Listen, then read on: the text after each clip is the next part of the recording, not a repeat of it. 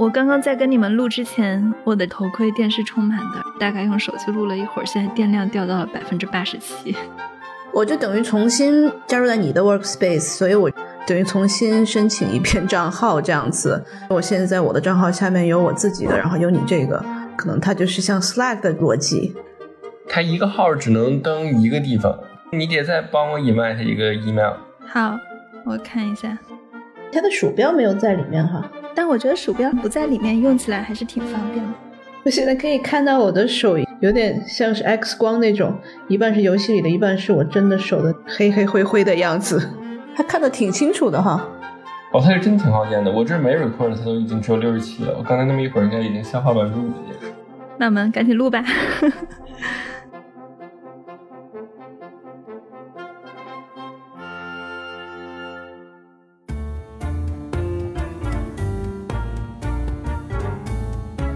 欢迎收听硅谷幺零幺，我是红军。最近元宇宙的概念非常火，我也是在做一些新的尝试，比如我们这期就是一期体验型的播客。我们现在是在 Facebook 的新产品 Horizon Workrooms 里面录制的一期播客。我现在感觉有点艰难，因为我现在是头戴着 VR 设备在跟大家说话，同时呢还在写字桌面前摆着一套话筒。跟我们一起聊这个话题的嘉宾是。生动活泼的联合创始人，他也是 What's Next 科技早知道的主播 Dan，相信很多听众对他已经非常熟悉了。Hello，Dan，你好。Hello，Hello，红军，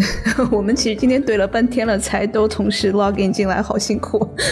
是的，是的，我们是从昨天一直怼到今天。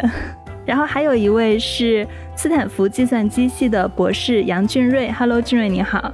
嗨，你好。俊瑞之前在我们的节目中讲过 VR，也非常受大家的欢迎。我跟答案从昨天弄到今天弄了好久，最后是君瑞帮我们搞定了这个设备的设定。其实就是像你打客服一样的，说让你把这个重启一遍，这种感觉就是需要反反复复的重启，因为太 buggy 了，还是很多 bug。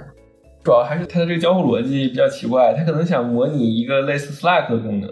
同时，它在一个 Slack 里又不像 Slack 一样，你可以很容易的在多个 Workroom 里切换。它的每一个具体的 Workroom 是和你的显示器和你的电脑绑定的，所以你每次你如果想从一个 Workroom 切换到另一个 Workroom，你需要重新 login 你的所有设备，然后就挺麻烦的。对对对，我感觉重新建了一次账号，我还以为我又搞错，但其实后来成功了。它不是那种平时像我们用 Zoom 会议用习惯了，在里面发邮件邀请，邮件完了加入就行了。它的交互入口在屏幕右上方的一个小按钮上，可能是我们先要加入到一个 meeting 里面，再发这个 meeting 邀请，就太奇怪了，反反复复成功不了。我不知道它实际是怎么做的，我怎么总觉得它开发的 team 是不是有两波？感觉它做 VR 这边的还就比较正常，它只是和某个账号绑定一下。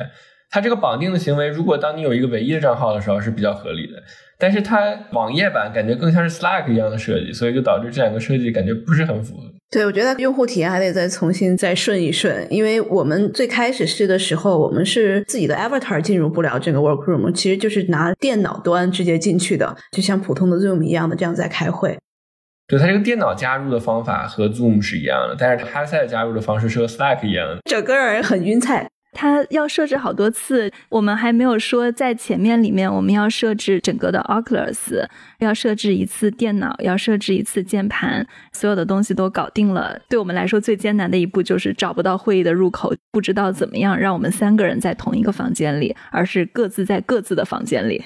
我觉得昨天大概我们花了能有一个半小时，然后今天又花了一个多小时，加起来可能三个小时。就我自己用这个产品的感觉是，爷爷奶奶们告诉我们说：“哎，我们知道这个怎么用，但是怎么发邮件就来来回回就是不会发过去。”我现在就我是老年人的感觉，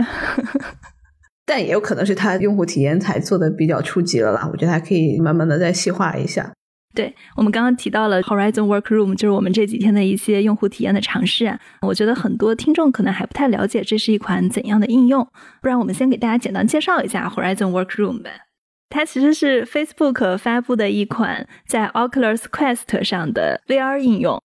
Oculus Quest Two 还必须得是二代才能用。对，Oculus Quest Two 上的一款 VR 应用。你们买了 Two 是因为什么？因为你们刚刚两个都讲过，你们其实是有了 Quest。我只有一个目的，就是为了用 Workroom。啊，我也是，我想体验一下。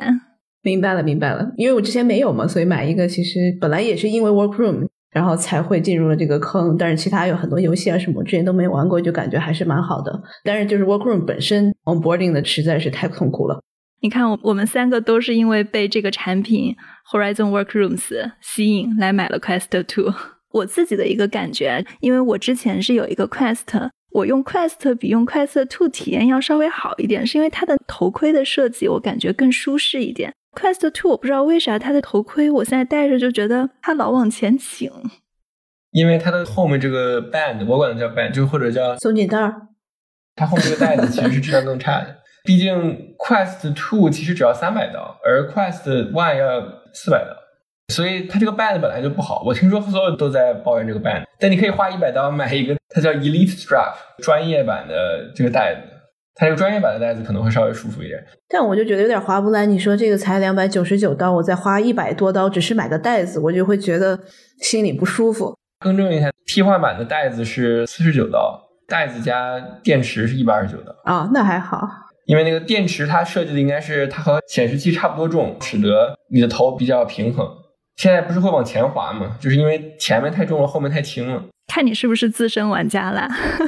就看我是不是可能玩了很久。到现在买了 Quest Two，我已经买了几个游戏了，就花钱的。买了一个 B Saber，大概是二十九块九。我还里面买了一张 Linkin Park 的专辑，然后又买了一个解谜的那个叫做 Room VR，大概也是二十九块九。所以我就觉得我还买了不到一个星期，已经花了不少钱了。我就觉得这个。肯定是这样的，它是主机的模式，就是他卖你这个头盔是亏钱的，他得靠你。对，但是我在想，如果别的平台上面我买一个 Switch，可能一个游戏我可能得玩个蛮久。如果买个塞尔达的话，得玩个 一个月或者好几个星期，我就感觉这个速度在买游戏，我还觉得很烧钱。再说回来，刚才这一问我们这个 Horizon Workroom 是什么样的东西，大家应该也都看了扎克伯格他发布的那个视频吧？基本上它就像是一个虚拟世界开会的一个应用，一个软件，让大家有自己的这个人物形象在里面，然后可以把自己的电脑连到虚拟世界里面，可以不用把你的 headset 脱下来，你就可以在里面开会，在里面工作。这个其实是吸引我来尝试的一个主要的原因吧。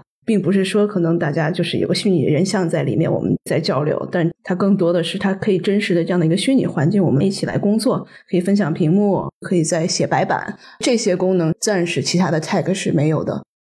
还有一点，一直有人说 Zoom 下为什么有一点不好，就是所有人是一起说话的时候，你是没有办法听清楚每个人说的话。但是 Horizon Workroom 从某种程度来讲，它至少它的目标应该是制造一个在 VR 里面的，就像现实生活中的一个可以一起工作的环境这样的一个产品。其实这是合理的嘛？像之前的一些，比如说 Virtual Desktop 啊或者之类的，它的这些竞品们，基本上还是比较局限于只是为了分享屏幕。这个里面，就比如说，我觉得一个很大的区别在于 Virtual Desktop 可能默认情况下就会给你显示一个巨大的。一百寸的屏幕在你面前，像投影仪一样，很多人在看同一个屏幕。Workroom 默认情况下是每人面前一个屏幕，就像我们在开会一样，或者我们在一个办公室里，你既可以做自己的事情，同时你又可以跟别人说话。我们可以测试一下，比如说我们三个人如果同时在说话的时候，通过空间，我不知道怎么翻译这个词，就是 spatial audio，应该指的是空间音频的方式，它能不能让我这一个正常的人能够处理多个人同时说话的这种情况？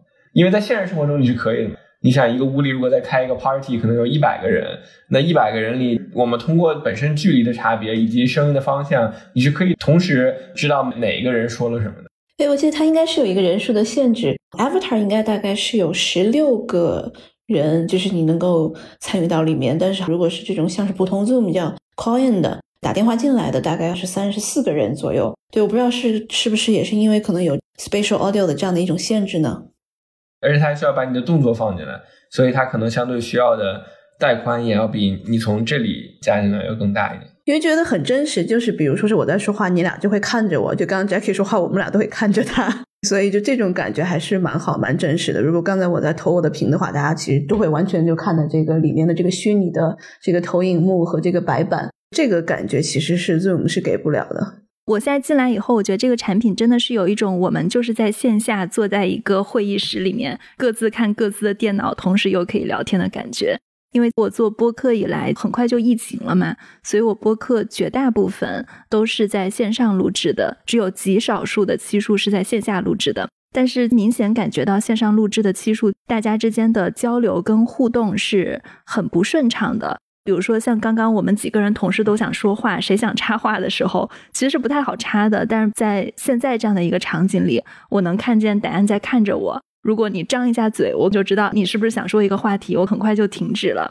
但是如果在线上录制的话，它的反馈没有那么及时，有的时候还有一点点小延时，所以就会感觉那个中间要把一个嘉宾打断，然后来插话是一件很尴尬的事情。但现在我们的交流好像就很自然，因为你刚刚下来嗯的时候，他还在点头，我都可以从他的 avatar 里面能看出来。By the way，你们发现他这个眼睛其实是假的，因为他不知道你眼睛在往哪看，他知道我的头在往哪个方向看，但我的眼睛在往哪个方向看，应该是他猜出来的。他这个猜的就反正还挺自然。你现在在看我吗？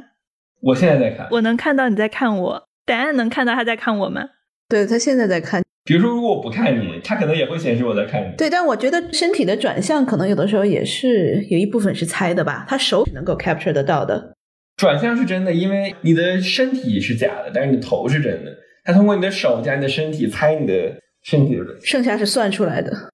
对对对，我有一个疑问是，VR 设备 Oculus 是怎么知道我的手在哪儿的？它是 VR 上有一个摄像头能够捕捉我的手势吗？对，它前面有 depth camera，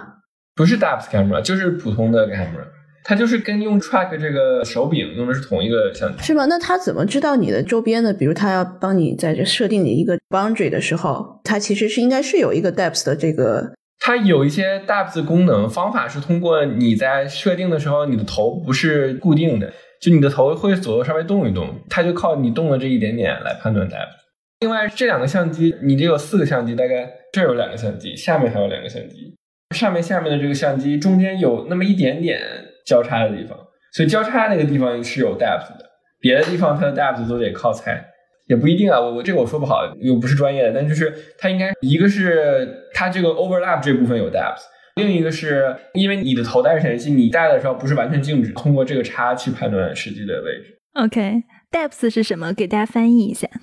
就是深度。最早的时候做手的追踪是要靠深度摄像机的，因为如果你有深度摄像机，你如果我看到这儿有一个手的形状，我就可以通过深度相机所带的深度，就可以知道这个手在三维空间中的精确位置。它这个相机是不带深度的，所以我听说它的方法，它有一次 Oculus 发过一个 blog。去讲它是怎么做手势识别的，因为它中间不是有一个重叠的区域吗？它最开始校准的时候会让你把手拿到这个面前，这个时候你的手很有可能会在这个重叠的区域内。它每次在重叠的区域内看到你的手的时候，它会根据这个时候的深度信息以及位置信息去校准你的手实际的大小。然后它一旦知道你的手实际大小之后，即使你的手在一个没有深度的信息的位置，它可以根据你的手的大小去判断你的手的距离，大概是这样一个流程。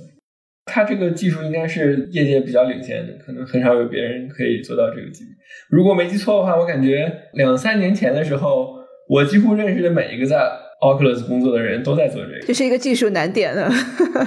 对，就是可能有人在做，怎么把它做的很准，需要在电脑上插两块、三块、四块 GPU 去检测那个人的手准不准。有的人可能在做，别人已经有一个很准的模型了，他怎么能把它压缩到可以在显示器上运行？这是一个很难的问题，尤其是你是在一个移动设备上运行，这个真的很对。因为记得最早的 VR 全都还得把一些周边的趋势得布置起来，得在空中很高的地方 得 set up 好，然后你中间才能玩嘛。这块已经是被现在的 tech 给解决了。但其实这个也不是特别好，比如说它到现在大部分都是这样的，就算连用深度相机的很多都解决不了，就是它你两个手交叉在一起的时候，它是没法用的。它只要一交叉就立马停。它是可以看到我两个手分开的，但是我稍微有一点点交叉位置的时候，它就不行了，它就会乱掉。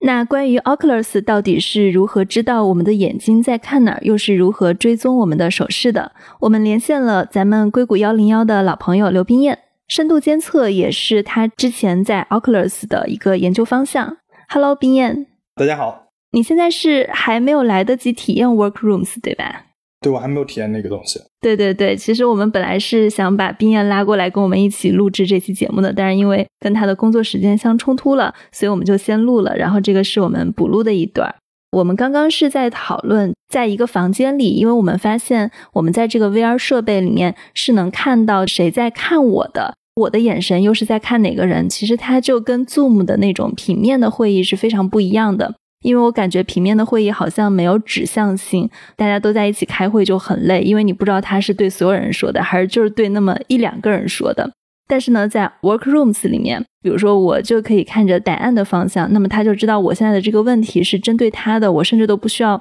说出他的名字，我只用看着他，给他一个眼神就行。他那个虚拟的人物头像是可以知道我的眼睛是在哪里的。我很好奇，这个设备它是猜的我们的眼睛在哪儿，还是它真的知道？我理解你们现在应该用的是 Quest 一或者 Quest 二，只能用 Quest Two，因为 Workrooms 只在 Quest Two 上有。OK，合理，因为这个应该是一个比较费资源的一个新的东西。如果是这样子的话，Quest 二上应该是没有 eye tracking 的，所以说它只能是通过一些别的手段，比如说它通过你头的方向，最基本的所有的这个从 Quest 开始就有的，根据头的六度的自由度的本身头的方向来确定的，就是说你大概在看它，应该是这样子的。我觉得目前应该是没有办法。因为它是新一代的 Oculus，现在网上已经传出来了，就是 Oculus Pro 应该是会有 eye tracking 和 face tracking，原因是它应该是会有一个内向的摄像头，但是现在这个版本的话，应该是没有的。也就是说，现在我们这个设备在硬件上就没有眼睛追踪的摄像头，对，我们的眼睛是在往哪儿看的，还是根据像 VR 之前的你刚刚提到的六度追踪的这样的一个，比如说我们头的转动方向来猜测的。对，它应该就是靠头的方向。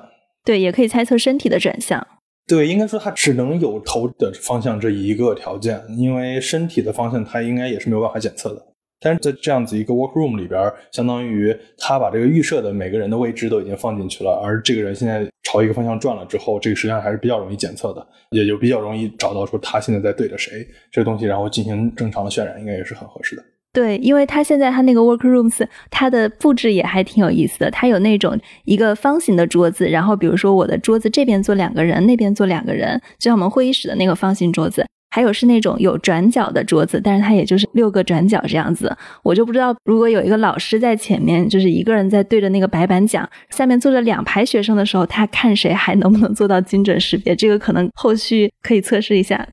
每一个人的头的方向，这实际上是一个非常小的数据量，也不存在什么数据上的问题。然后检测的话，这个是一个非常简单并且独立的检测，也不存在复杂性，就是人多对它不会造成什么复杂性。唯一的可能就是渲染的时候，你说同时渲染十个人多少个人这个问题，我觉得实际上应该也不存在，因为这个游戏里边渲染好几百个人，应该说都已经没有什么问题了。渲染几个人的头的方向，应该也不存在任何问题。对，然后我们刚刚还在讨论一个问题啊，我们进到 Workrooms 里面，发现我们在说话的时候，人物是有一个虚拟的手势的，但是这个手势是我们真实的一个手势，也就是说，现在的 Oculus 能识别到我们自己的手，还能识别到我们做了什么样的手势，这个它是怎么做到的？这个其实很有意思，这个确实是我们之前做的相关的一部分。对我现在已经离职有一年了，所以说应该有没有什么不能说的？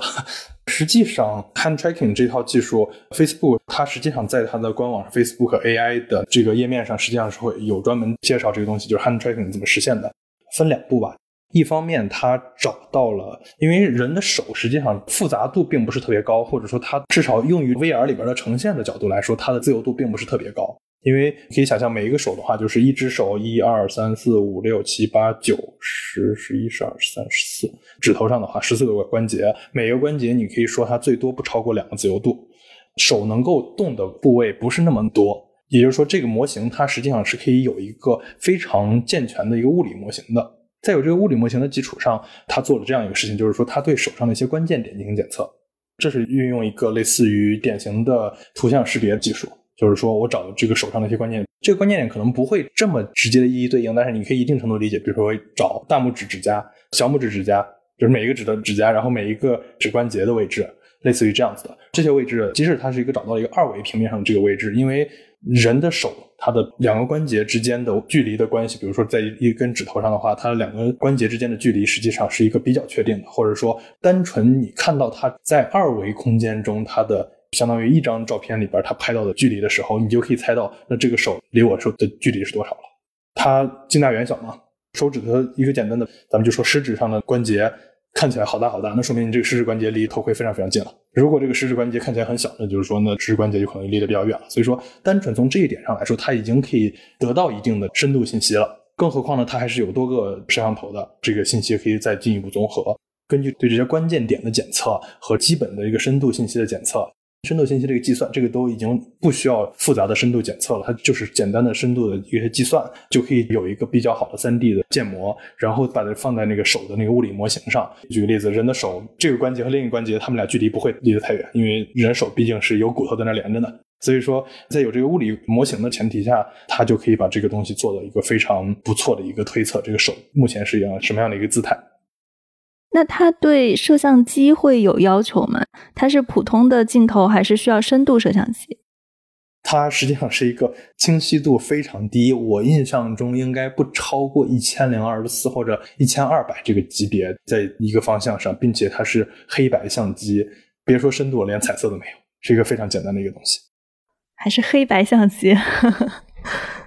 因为黑白相机它在暗光下的那个表现会好一些，所以说它不需要太多的光照就可以比较好做出这个事情。如果是彩色相机的话，相对在弱光条件下会弱一些。另一方面呢，这些所有的检测你也不需要彩色信息就可以做到一个比较好的对手指和每一个点，因为你你现在仔细看一下自己的手的话，那些关键的关节啊各方面的点实际上是有一个非常非常清晰的特征的。所以从这些年的深度学习，或者说最基本的深度学习的图像处理上，举个例子，基本的图像检测，非常简单的 detection，这些东西都已经可以做得非常好了。所以说，检测到关节的这些关键点，由它来计算一定程度的简单的深度信息，把它整个这些放入三 D 的手的这个物理模型中，最终推测出手的姿态，大概是这样的一个过程。因为我们之前在节目中还讨论了，就是 VR 的一些新型的交互方式，未来手势交互可能也会是一个趋势。那你觉得，以它现在对手势的识别，如果要用手势来做一些交互的话，会有难度吗？本身 Oculus 应该已经支持了很多，它自己的界面已经支持手势操作了。如果对这个有兴趣的话，你可以有一个非常非常推荐的一个游戏，叫做 Hand Physics Lab，就是在 Oculus 里边，它实际上就是在展示 Oculus 里头的手的 tracking 能够做到多好。你可以在里边玩很多很多复杂的操作，比如说用手指头去画画呀，互相触摸，做各种各样的一些动作，它都可以做的相当不错了。它很早的时候就开放了手的 API，手这一套读取的信息，这个手的模型用它来进行编程，比如说用来在 Oculus 里边编程实现拿手去抓一个球啊，各方面的这些东西都已经有相当不错的了。我觉得整体来说，这个东西现在最大的问题是没有反馈。什么叫没有反馈？对，举个例子，我用手指头随便的画个圈儿，这个时候我手指头是会触摸到桌面这个平面的，于是呢，我这个圈儿一定是在这个平面上。这是一个很容易画出一个圈的，但是你要在一个虚拟的白板上画一个圈很难。我认为绝大多数人，或者说百分之百的人都没有办法做到画的真正的是一个圈它肯定是一个三维中的一个环，因为你没有办法维持在一个平面上。啊，我明白。对。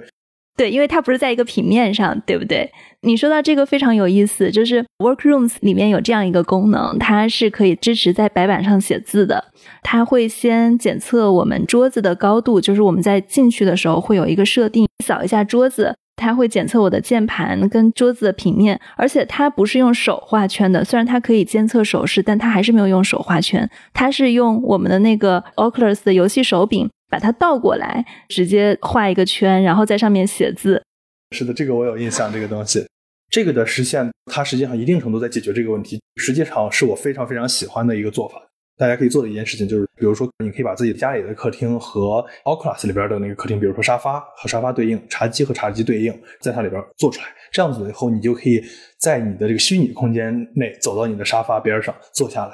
把你的电脑放在茶几上。一切都像真实世界里边的触感反馈都一样，因为你确实是坐在了自己家真正的沙发上，把东西放在了茶几上。因为它有一个非常好的 tracking 追踪的这个系统，能知道具体的你的位置或者你的任何一个移动，所以说它总是可以比较好的追踪这一点。于是，在房子里走一圈，回到自己沙发，它还是知道你现在就在沙发边上。你坐下的时候，你就稳稳的坐在了沙发上。这一点上，我觉得是一个非常非常好的体验。也就是说，用这样的方式，我觉得是一个非常好的尝试。比如说刚才说的一个白板的这个问题，如果没有一个让你在空气中去画一个白板，真的很难。但是如果你家里边真的有一个白板，而它能够检测这个白板，并且在这个白板上基于它检测到的这个，因为检测一个平面，说实话，在 VR 里边不是特别特别难的事情了。根据它检测到这个平面在上面做的所有交互，它都知道这就是在平面上的一个交互，然后把它照样的放在另外一个平面上。这里确实可以做很多很多有意思的事情。如果你刚刚提到它现在识别手已经没有那么难了，它为什么还是会选择用控制器跟手柄来写字，而不是直接用手来画圈呢？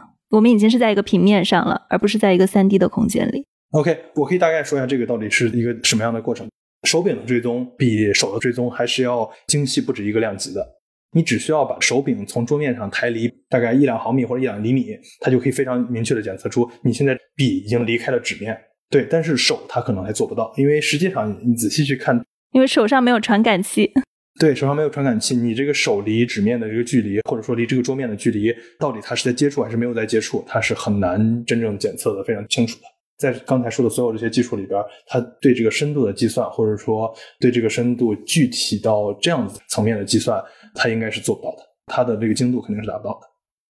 你觉得手势追踪如果它做的比较好以后，它可以有什么样的应用呢？OK，是这样子的，我觉得这个东西可以稍微再往往回再说一点，就是首先这个手势目前的这个问题，就是手势追踪这套做法的话，实际上有几个点，比如说你如果做手势的时候，你试着把手做成那个所谓的宝塔状，就是说你用比如说拇指对拇指，食指对食指，就是两只手这样对起来，当你对起来的时候，它的检测会出很大的问题。对我们发现了，在重叠区域的时候是看不见自己的手的，是吧？只要双手重叠就看不见了。对，不管是双手重叠，还是双手，甚至是有一些奇怪的接触，比如说左手食指去摸右手的中指之类的一些动作的时候，它都会对它检测造成很大影响。因为这时候就突然发现，它两个点，它可能只检测到一个，或者说检测到它们俩之间出现了冲突，而本身这和手的物理模型之间会有一些冲突，造成它没有办法比较好的计算。它很有可能这只指头就直接按照这个指头完全没有弯曲或者怎么样的形式渲染了。它一般是这样做的。目前的这套检测还是有很多问题的。但是从另一个角度来说，这个东西如果真的做的特别特别好的话，能做什么？我觉得还在探索啊这个事情，因为整体上大家对在三维空间中，但是却没有反馈的这样的一个操作，到底能做什么？实际上大家也都还没有搞清楚。毕竟人手是最方便的，大家可以做很多很多有意思的事情，用手都可以，甚至比如说大家互相击掌，通过音效的形式进行一些反馈，这都可能是一个非常非常好的体验。本身用手可以做很多复杂的，你用手柄的话。不可能完成的一些动作，就非常简单的做一个翻花绳的游戏。我也不知道大家全国各地把它叫什么，但是就是用绳子在手上玩的那个游戏，对吧？这个东西你在 VR 里边做，现在应该是没有问题的了。但是这个东西在手柄上怎么都是做不出来的。这里边可以进行的交互，确实想象空间很大了。比如说，直接拿起一个虚拟的枪去在这个游戏里边玩；，比如说拿起一个虚拟的魔杖开始真正的挥舞，这个感觉和你拿起一个手柄可能还是不太一样的。对手势也是之前我们聊过的问题嘛，就是它没有一个力学反馈。对，没有力学反馈。然后另一方面就是它的追踪，毕竟精度现在可能是一个很难完成的，很长一段时间都会存在的一个问题，就是它的精度相对于手柄控制器的这个精度来说，还会差很多很多。这也会很长一段时间内限制它的发展，因为毕竟人手没有一个固定的标记点的。好的，非常精彩。那谢谢冰燕。好的，好的，谢谢。那我们继续回到我们的体验现场。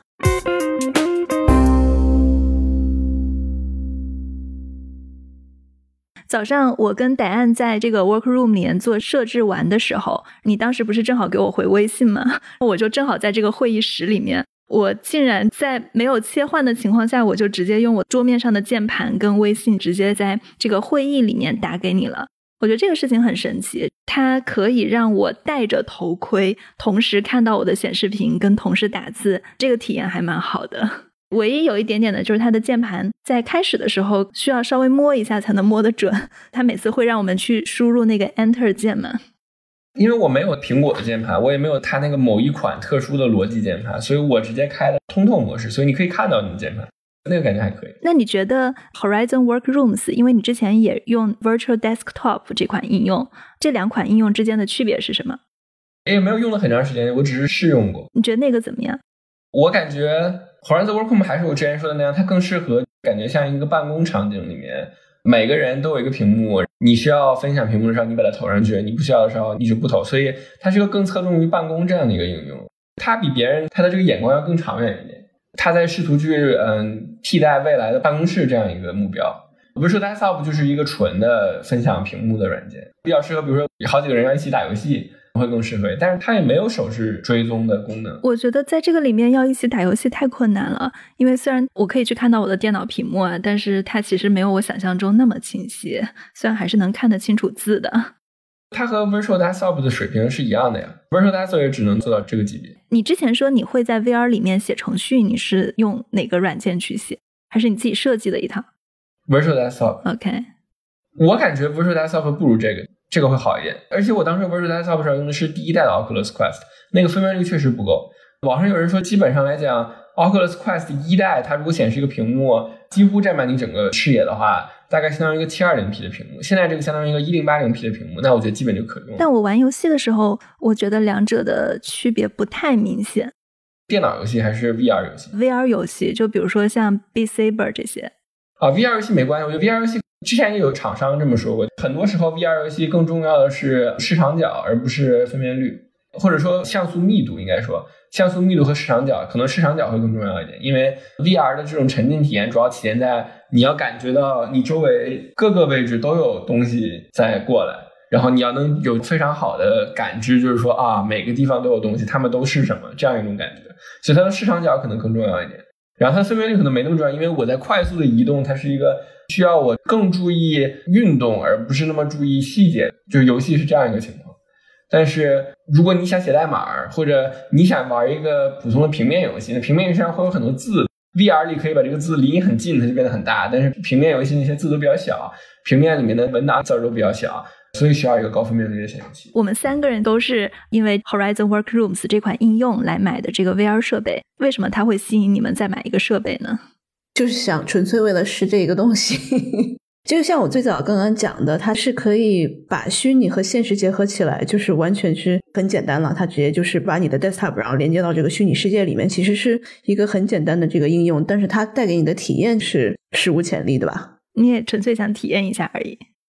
对我买 Oculus Quest 2是完全为了这个应用。我是觉得，比如说，尤其是美国现在这个状态，大家都想回到工作的状态，但是总会有疫情，对吧？所以我觉得，像 Oculus Workroom 这样一种虚拟的工作环境，可能是个挺好的选择。我特别想用能用这个和我的实习生开会。我感觉它这个 Workroom 特别需要一个可以分享 3D 的东西的功能，因为我觉得这可能是它的一个 killer app。因为你在现实生活中你没法虚分享一个虚拟的 3D 的物体。但是你在 Workroom 里就可以，所以我觉得他们应该做一些这种类似分享 3D 物体的这样一个功能。但是就算我不能分享 3D 的物体，我跟别人交流的话，我觉得在这样一个面对面的环境里，可能也是一个更好的体验。我发现，在 Zoom 上进行交流，还是能够非常明显的感知到跟现实的一些区别的。比如说，有些时候你可能会发现，大家没有在注意你在聊的这个事情，因为可能在 Zoom 里它只是个小窗口，它给你的注意力和你面对面是完全不一样的。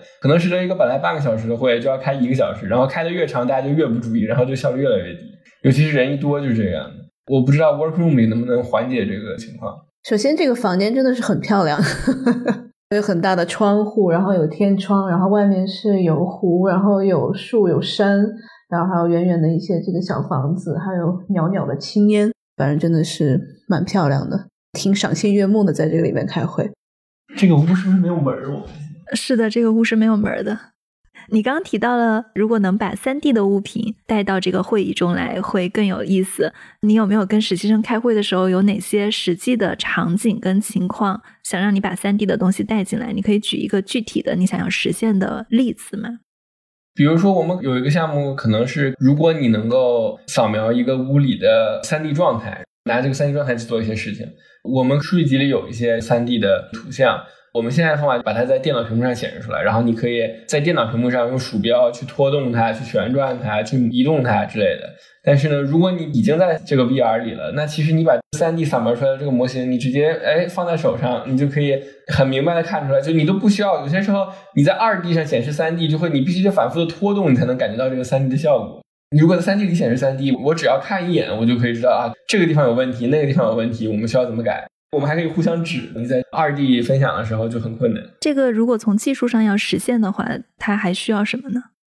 没什么技术难度。比如说现在它只支持图片，对吧？它可能需要支持一种新的格式，这可能是个问题吧。我也不能百分之百确定，因为好像现在没有一个行业标准。我跟你说我要分享图像，那基本上只有两种可能，我要么给你分享一个 JPEG，要么我给你分享一个 PNG 格式的。但是你说我给你分享一个 3D 的东西，我应该用什么格式呢？苹果特别喜欢 USDZ，但是并不是所有的公司都支持这个。其实到目前为止，没有一个像 JPEG 这样的标准，就是所有人都在用，所有人都支持它，然后它还比较 OK，大家都认为它的显示效果还可以。这样的一个东西是不太存在的。你说的这个问题还有一个点是我们这个二 D 的，像 Dan 刚刚分享了一张图片投到了我们公共的屏幕上，这张图片它是从它的电脑系统里面直接投上去的。我不知道你的模型是虚拟的还是现实的，就是有那种在电脑里面的三 D 模型，你可以直接把它拿上来；还有一种三 D 模型，就是一个实实在在的建筑的三 D 模型或者怎么样，我可以拿在手上，它是不是摄像机照着就可以看到？你说的是哪一种呢？我说的就是像这种插入三 D，指的是插入外部的三 D 文件，就有点像现在它已经支持了插入图片这样插入，我觉得这种是完全可行的。你说的插入三 D 就是插入电脑里面的三 D 文件，而不是说我们现实生活中的物品。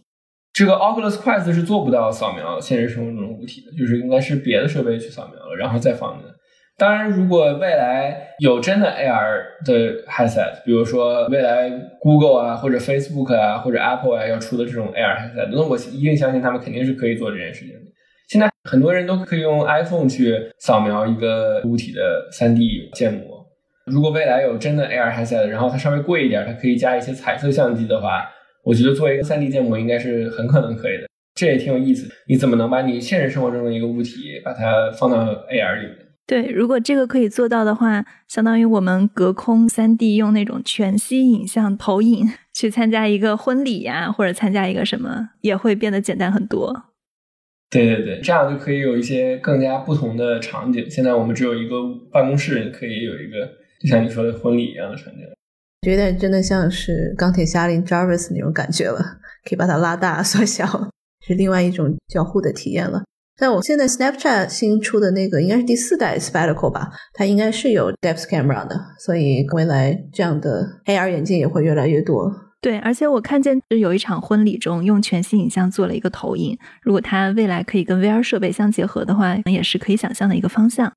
这方面应该也是一直有人在做，它更多的是把你的就有很多 camera，然后把你全部都先在虚拟世界里面成个像，帮你做更加真实的 avatar，不是像我们自己随便捏的这种，或者是运用在做电影里面这样的技术其实已经有，只不过是没有办法能够那么快、那么低成本的，然后运用在我们日常的生活，像这样的开会里面。我看之前扎克伯格他自己在演示 Workrooms 的时候是掉线了，中断了好几次。比如说，现在会是一些什么样的技术原因，可能会让这个软件的运行还不稳定呢？我们自己好像早上也掉线了几次啊，是为什么来着？你退出了，然后就逼着我退出了，还是怎么样？可能类似这样子的。印象中我早上没有掉线的经历，难道是因为我退出了？有可能。我感觉软件稳定性应该主要取决于他们想多快发布吧，就是没有什么必须的原因，它软件一定不稳定。它可能发布的比较快，这软件不稳定。我也可以理解，对吧？如果我是 Facebook，我肯定也想发布的特别快，因为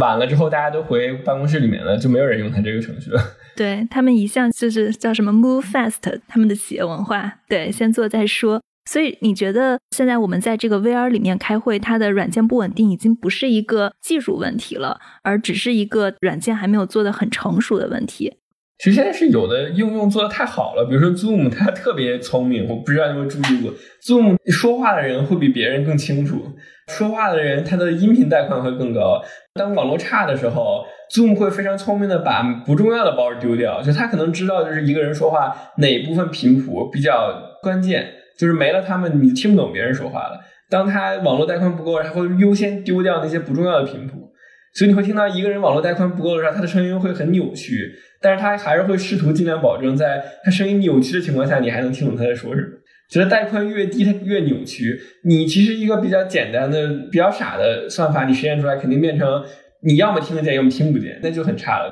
他就能做到带宽越低，他就越不清楚、越扭曲，这就已经很不容易了。像是 FaceTime，我不知道，因为可能我在国内经常会跟我老公打电话嘛。那有的时候其实他会有几个 level 的，一开始如果是带宽不行了，他就先把你的视频就关掉，或者是先把视频先变模糊一点，不行再把视频关掉，不行这个再怎么怎么怎么样。它其实是有几个 level 的，让你的体验，反正最后还是要能够听到对方，这是它的核心的这个目的。对，Clubhouse 也有这个功能，他们之前用了声网的技术嘛，Agora。他们在实时的传输这一块，就你刚刚说的，也是做的比较好。我就能明显感觉到 Zoom 比 FaceTime 做的好。每次我 FaceTime 感觉带宽不太行，特别模糊的时候，我用 Zoom 就可以听起来更清楚，视频起来更流畅。这样，而且不知道为什么 FaceTime 在我的手机上特别卡，但是 Zoom 就还好。你们觉得 Horizon Workrooms 如果跟 Zoom 来相比，它的竞争力会怎么样？我觉得如果大家都有 headset 的话，我觉得这样的一个体验还是蛮不错的。就取决于硬件。对，但是它现在的入门的门槛是稍微有点高了。你首先得每个人都有一个 headset，然后你还得设半天，入门的门槛会阻止了很多人。如果你不是很紧密的自己的公司团队的话，你对外面邀请开会的嘉宾或开会的客户的话，我觉得是还得再过个三五年，我觉得才能普及开来吧。它可能规模化应用的一个场景会比较高。但是，比如说像 Jackie 这样用了以后，马上就想跟自己的实习生以后都在 Horizon Workrooms 里面，它其实是帮你转化了一个用户。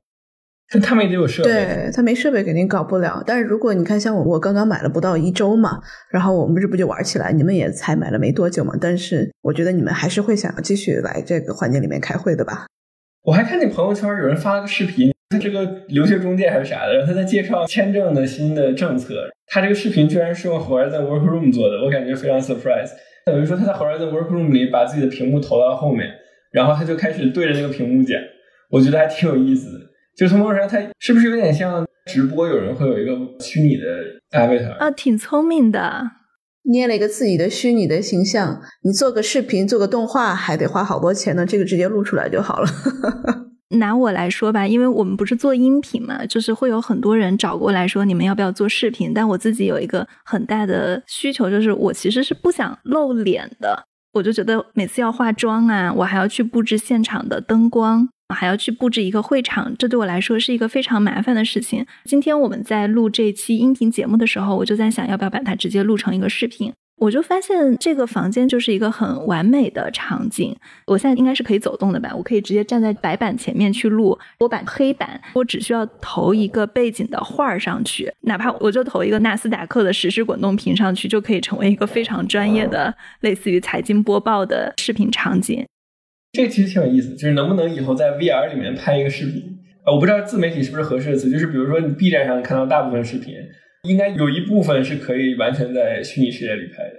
比如说，如果你拍一个小短剧，对吧？像朱一丹那种短剧，你是完全可以全都在 VR 里拍的，人都不用露脸，就直接是一个卡通形象，我们捏一个比较符合主题的卡通形象就可以了。对他这个剧本是他主要想展现的点，你在 VR 里演戏，你在现实世界中演戏还要简单，就像你说的，不用配置灯光啊，不用化妆啊。省很多时间。说到这个，最近元宇宙的概念也很火嘛，我很好奇你怎么理解元宇宙？哦，我不太懂，其实 没有太关注这个。好实诚的回答，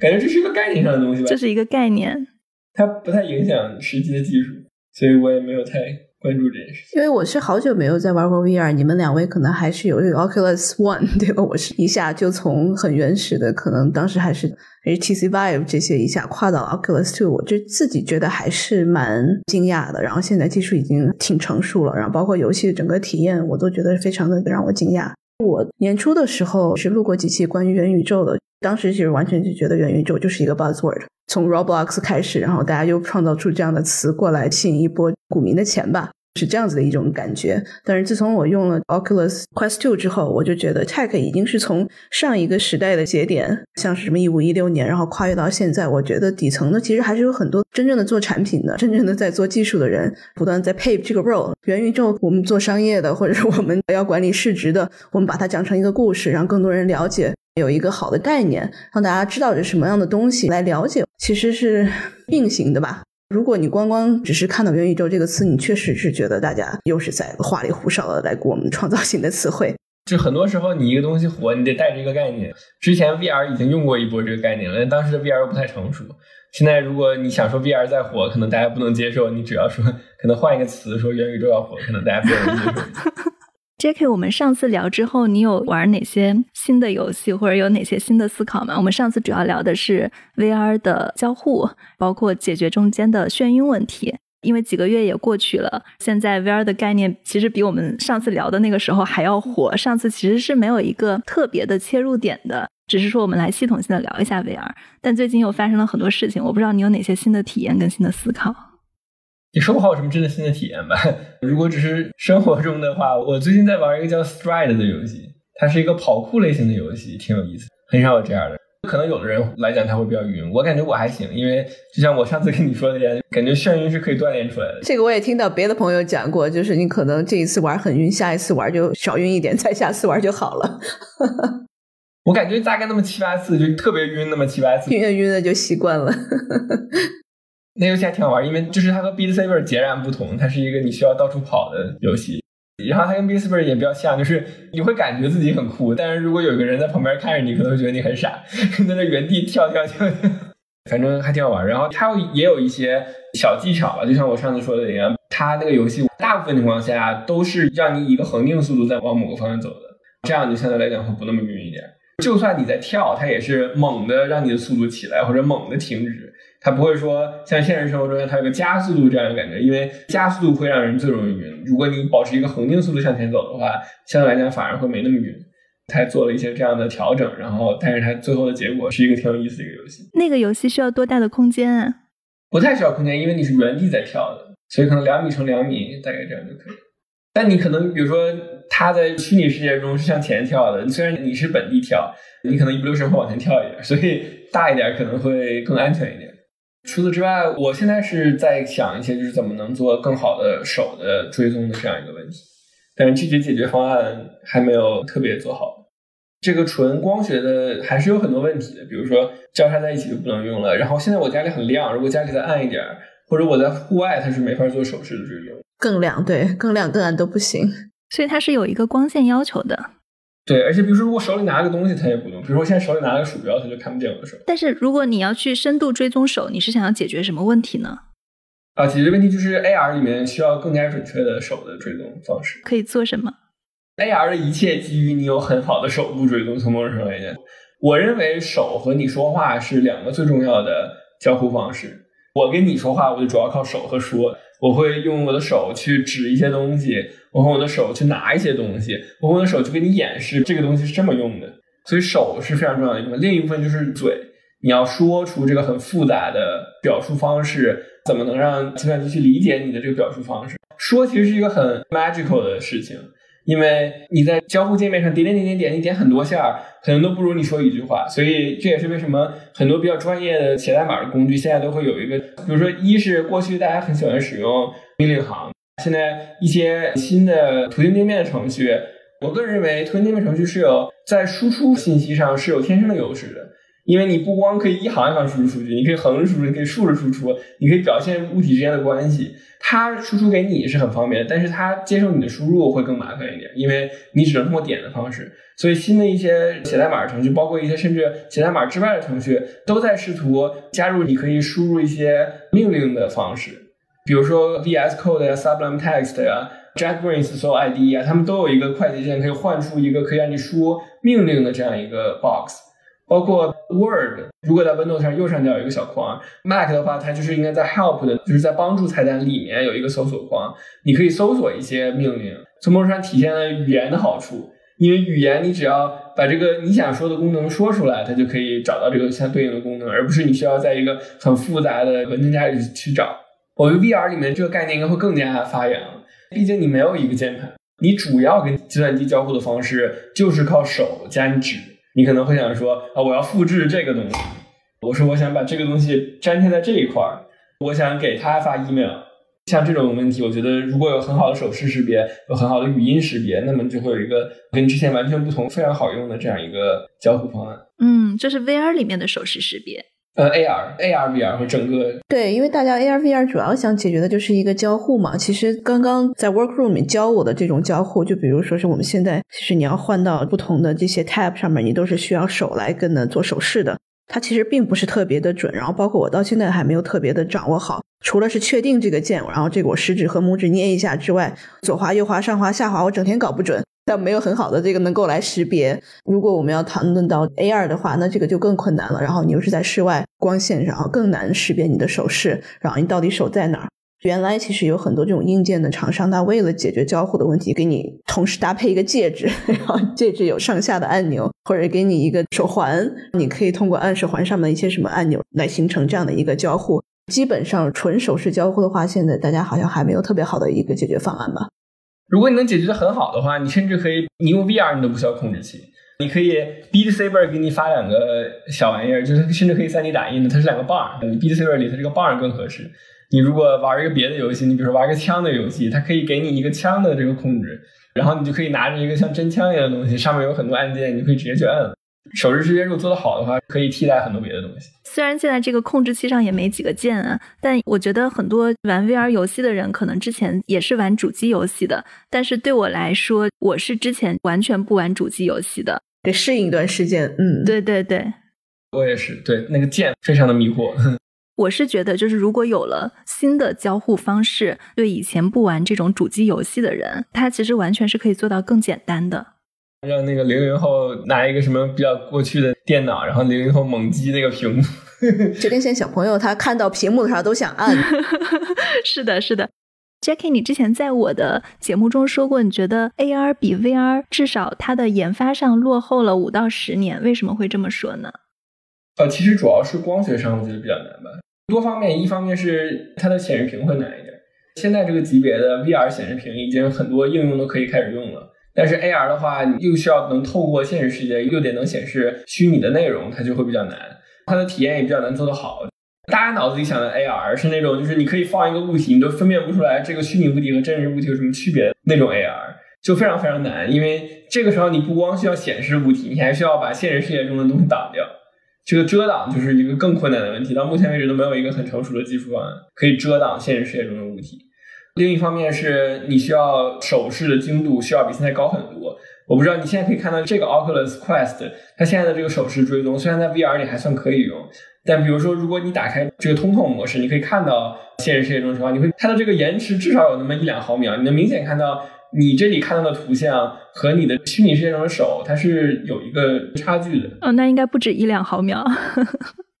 如果说是 AR 的话，那么这样一个差距将很明显的可以被人感知到，那就是一个很大的问题了。AR 就是现实世界跟虚拟世界，它是在同一个世界里。它首先显示要求非常高，同时它对所有的东西的档次都要提升一个级别。它是物理世界追踪的快，追踪你的手追踪的快，然后你还不能手里握一个控制器。现在只有少数的 App 可以不用控制器用，但是你如果想用 AR 的话，那所有的 App 你都不能用控制器，因为你拿了控制器，你就不能和现实世界交互，它就不是 AR。所以必须有一个新的交互方式，既不能是按屏幕。对，它就是需要很多技术问题需要解决，所以它晚几年也是正常。我还蛮期待说苹果会发的那个 AR 设备的，可能现在大家的体验还不多吧，分享出来的不是 Facebook 跟 Ray-Ban 发的那款 AR 眼镜，还不知道怎么样。那个也只有摄像头，它不是个真的 AR 设备。我之前在 Google I O 的时候用过 Google 的 AR 地图，Google 已经推送了。你说的是走路可以 AR 地图？对，走路可以 AR 导航。几乎所有地方都可以用了，现在苹果的那个也有了。它就是对很多路痴来说分不清楚二维导航中的左跟右、南跟北是哪里，它其实是可以在现实世界中直接告诉你这边的地点是哪里，那边的地点是哪里。但是这个应用有一个很大的问题，因为我出去参加活动，我是一般都会把手机电量充满的。然后我用完这个设备以后，大概就用了几分钟吧，我的手机电量马上就红了，然后手机就开始发烫，电池也是一个问题。刚才我说的五到十年指的是 AR 眼镜五到十年，当然就是你手机上有一些小范围的 AR 应用，那当然是可以更早的了。但是你说也对，就是总体上来讲，AR 对设备的要求都很大，还有电池的要求，它会对电池的要求更高吗？对，因为它对处理的要求高，它对显示的要求高，那就必然它对它的能耗也会很高，所以对电池的要求也会高。说到这里，我的头戴式显示器只有百分之六的电。好的，我要看一下我的设备还有多少的电量，在哪里看电量啊？就在你看你的 Horizon Workroom 里面，中间有六个 icon，然后再往右边就是电量。我还有百分之二十七，你怎么看到是百分之多少？我只能看到它剩了一点点。你把手指出来，然后它会显示一个小线，然后那个线如果对准电池的话，它就会显示电量百分比。哎，我还有百分之二十三。我是用之前是充满的，所以我们开了一场一个半小时的会，然后我们现在的电量我是剩了百分之二十七，点 n 是剩了百分之二十三，Jackie 是剩了百分之六。我可能本来不是满的，所以我只剩百分之六。OK，好，那谢谢大家收听我们这期的节目，也算是我们的一个新尝试。这就是我们今天的节目。如果大家喜欢我们的节目，欢迎给我们写评论或者写留言。感谢大家的收听，谢谢两位，谢谢，谢谢王军。